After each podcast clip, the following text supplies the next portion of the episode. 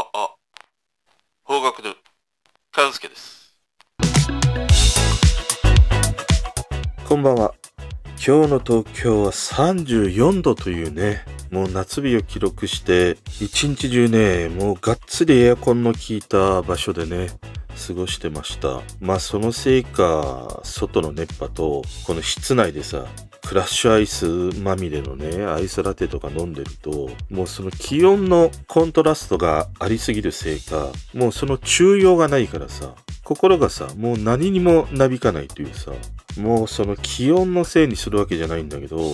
全然今日は心がね、動かない。そんな日でした。なので、このトーク一本にするほどではないんだけど、ここ最近でね、ポツポツと感じたことをね、雑多に今日は話そうかなと思います。まあこういうね、その心が動かない日というのは大体あのビルボードチャートをね、眺めていると、まあ何かしら話したいというね、話題が出てくるんだけど、最近のさ、このビルボードチャートってあんまり変化がないんだよね。特にあのトップ100なんか見てても、ここ数ヶ月はさ、BTS、YOASOBI、有利、あと、ここら辺に席巻されていて、あとつい最近だと、米津玄師とかね、星野源がチャートインするというくらいなもので、あまり大きな変化っていうのがないんだよね。あと元気だなと思ったのが、あの、変態紳士クラブとかね、あの、彼らを歌番組でもね、よくこう目にするようにもなったし、こうしたチャートとかね、音楽系の話題にもよく上がってきたりするので、なんか元気な印象があるね。ただまあ名前はあれだね。あの、新橋にありそうなさ、風俗店のようなね、名前なんだけどね。曲はおしゃれだったりするというね。もうこれも一つのギャップ効果なんだろうね。ただまあ、どんなにおしゃれな歌を歌っていたとしても、変態紳士だからね。沢村一樹もさ、どんなにかっこいい役を演じていてもさ、俺の中では、エロ男爵だからね。もうすっかり。だからこのネーミングや、愛称やニックネーム、変にさ、影響することがあるって思うんだよね。あとチャートを眺めていて感じたのはね、あの、オーサムシティクラブ、忘れなのね、23週とかね。あと、俺も以前トークで話した川崎隆也の魔法の絨毯。これがさ、41週とね、この2曲ってすごいその長きにわたってチャートインしてるんだよ。で、やっぱりこの長期にわたってチャートインする曲っていうのは、カラオケで楽しまれてね、いるものが多くてさ、魔法の絨毯で言うと、カラオケランキングが9位だったりするんだよね。忘れなは35位だったりしたんだけど、あの、ちなみにさ、カラオケランキングのベスト3はね、3位がディッシュの猫、2位がアドのうっせぇわ、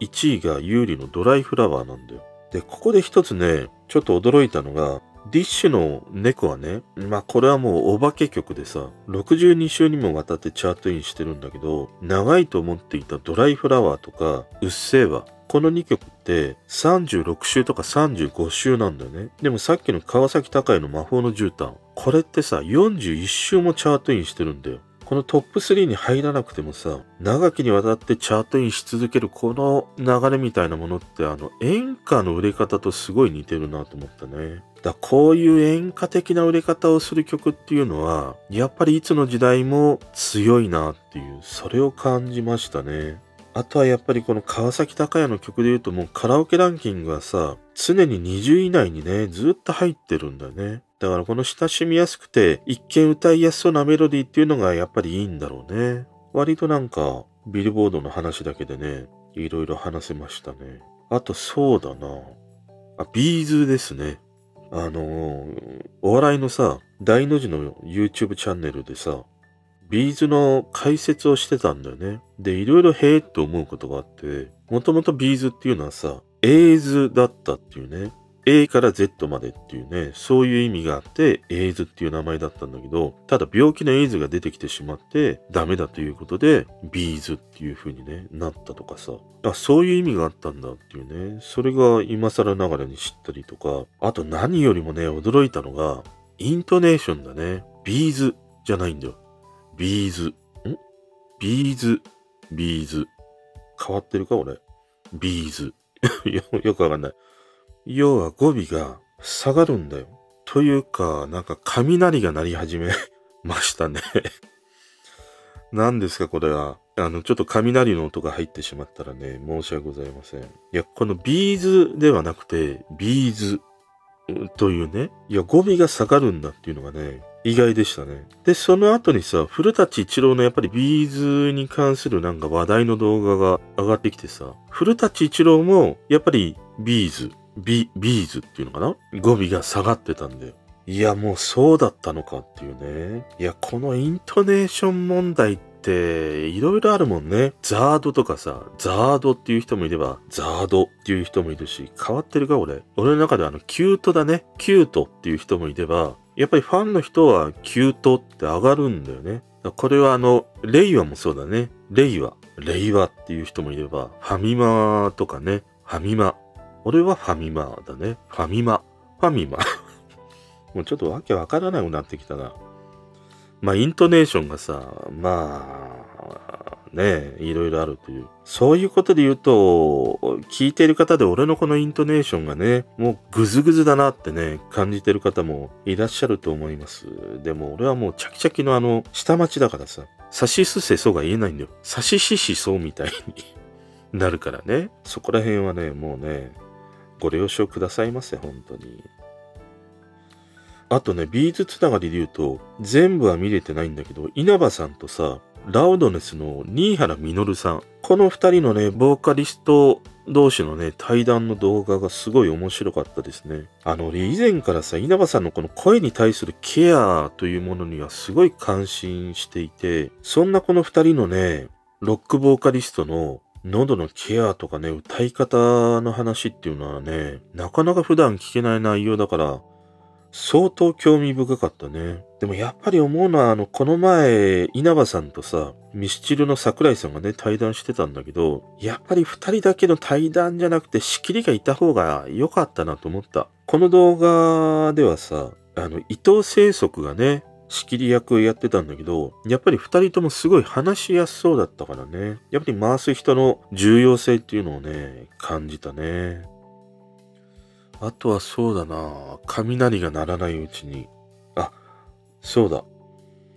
今日ね、嬉しいことがあったんだ。いつもラジオトークで配信して、それ以外のポッドキャストはさ、アンカーにアップして、そこから